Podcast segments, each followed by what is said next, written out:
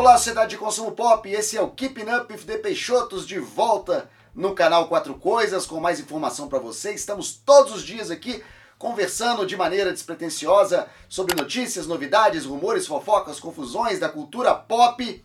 Assina o canal, deixa o like para mim, por favor, porque tem muito mais conteúdo aqui. Três vídeos por dia, é doideira. E esse aqui é notícia que também chega pelo meu Instagram, o arroba quatro coisas, com quatro numeral no lugar do A. Sempre me mandam lá no direct do Instagram notícias, informações, fazem perguntas, é muito legal. E veio aqui essa notícia de que a Warner acaba de patentear, foi ontem, né? Acaba de patentear um logotipo oficial para The Batman. Temos o logotipo oficial que está aqui nessa tela aqui atrás e vai aparecer para você também. Várias coisas aqui a serem comentadas. Primeiro, é um morcego, claro, mais leve. É um morcego com mais fino do que o do Ben Affleck, que é o anterior. O do Ben Affleck é um morcego gordão, né? Fortão. E agora um morcego leve, um morcego delicado, com suas asas é, esticadas.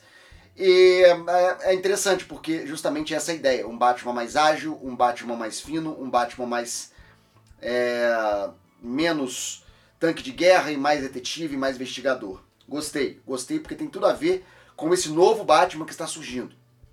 Segundo, ângulos. Um Batman com ângulos. É muito raro na história dos logotipos do Batman. O Batman começou com o logotipo um morcego negro apenas sobre, sobre a roupa cinza.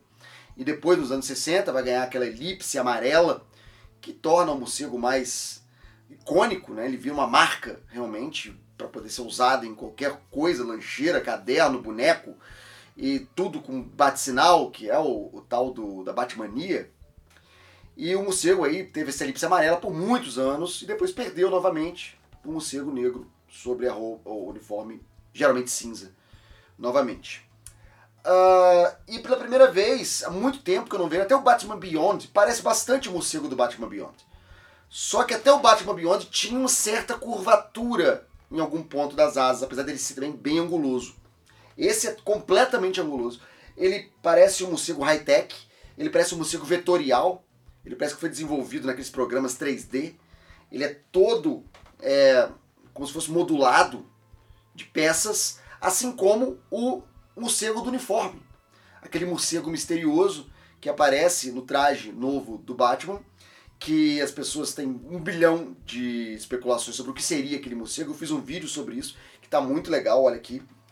Que pode ser um batirangue que ele tira e dispara, pode ser as peças da arma do, do pai. Essas, essas histórias são todas dos fãs, tá? Ninguém oficialmente falou nada, isso é tudo que fã que inventa e ganha corpo. Peças da arma, um batarangue que ele tira e joga, e até mesmo duas armas de combate, que é a minha teoria preferida inclusive, você pode conferir naquele vídeo.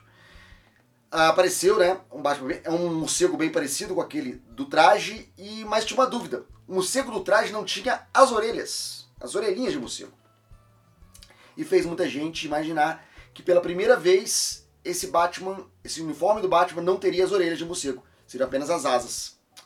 Não, tem aqui a imagem original, tem sim as orelhinhas ali bem desenhadas.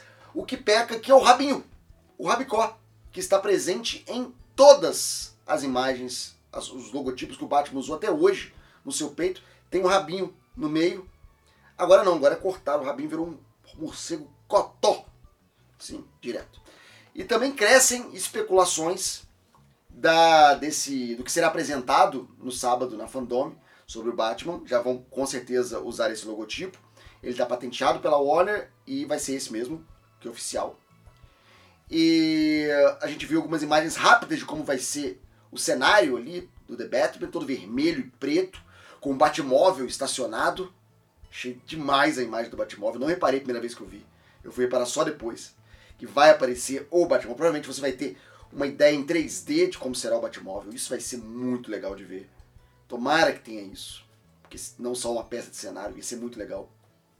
Que aquele carro esteja ali né, tridimensional. Você possa dar uma olhada nele entrar, ia ser muito, muito legal. Como é feito com sites, né? Hoje em dia você vai comprar um automóvel de luxo, tem lá o site, aí você entra, o carro olha por baixo, olha por cima, você pode ver em todos os ângulos o carro. Poderiam fazer isso.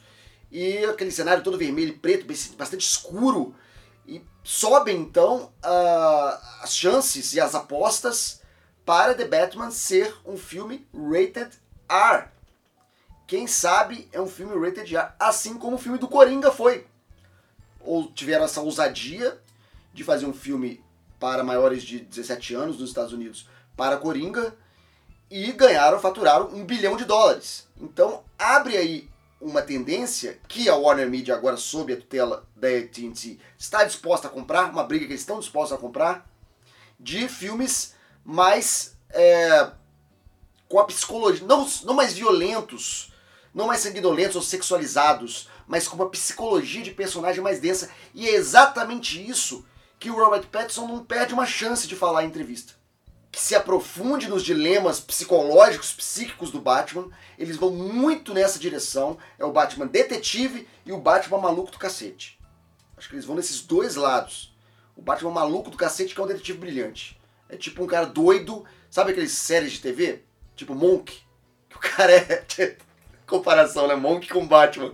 Mas que o cara é obsessivo compulsivo, mas é um gênio. Ou então o cara é autista, mas é um gênio. Tipo Rayman. O Batman vai ser o Monk misturado com o Batman. Não, não vai. É o Batman, gente. Apesar do Batman não existir, o Batman é um personagem icônico que tem uma, um, tá, tem uma linha pra seguir. Não vamos sair muito disso, não. Mas ele vai ser aquele cara cheio de problemas mentais que vai ser brilhante. Eu acho que é por aí que eles vão. Mas o que, que seria o Rated R? No filme Coringa, Joker, o Rated R indica violência, sangue, comportamento perturbador, linguagem própria e imagens sexuais. O que poderia ter tudo isso no The Batman explorando o personagem como nunca foi explorado, de uma forma como nunca foi explorado. E tem mais, agora com essa história de colocar a HBO Max no centro da engrenagem, como já foi noticiado aqui nesse canal, que eles querem colocar a HBO Max no centro da engrenagem, nada impede de ter uma versão mais leve para o cinema e uma Director's Cut para streaming, para vender o filme duas vezes para duas audiências diferentes. Fazer um filme mais pesado só para streaming e vendeu duas semanas, três semanas depois o filme entrou, na, entrou no cinema, porque agora estão diminuindo bastante esse, esse intervalo entre o, o, streaming e o cinema. O futuro vai ser o streaming, eles estão investindo tudo no streaming, eu acho que pode ser uma, uma saída. Claro que Aves de Rapina também foi rated R e não conseguiu se encontrar, não conseguiu encontrar uma linguagem que fosse que fosse legal para os fãs da Lequina, para os fãs da Lequina que são a maioria adolescentes e adultos. Não conseguiu achar essa linguagem. O filme também teve vários problemas que eu canso de enumerar aqui. Mas eu acho que a aposta Rated R ainda está de pé, principalmente com o sucesso de Coringa. E pode cair na, no colo do Batman também. Sendo que o James Gunn, ele ainda não disse nada, ele ainda não oficializou. Mas é provável que o Esquadrão Suicida do James Gunn seja Rated R também. Perguntaram para ele no, no, no Instagram se vai ser Rated R, ele falou, espere e verá. Então, diz que sim, não diz que não, com pitadas de talvez. E é isso aí que a gente vai ficar de olho aqui na classificação indicativa de Batman e no uso desse novo logotipo aqui, high-tech, todo, todo anguloso, pela primeira vez, do morceguinho. Muito obrigado por assistir esse vídeo, eu estou de volta daqui a pouco com mais um, uma notícia, mais uma informação, mais, uma, mais um conteúdo de cultura pop aqui no Quatro Coisas. Valeu por assistir, até a próxima. Tchau.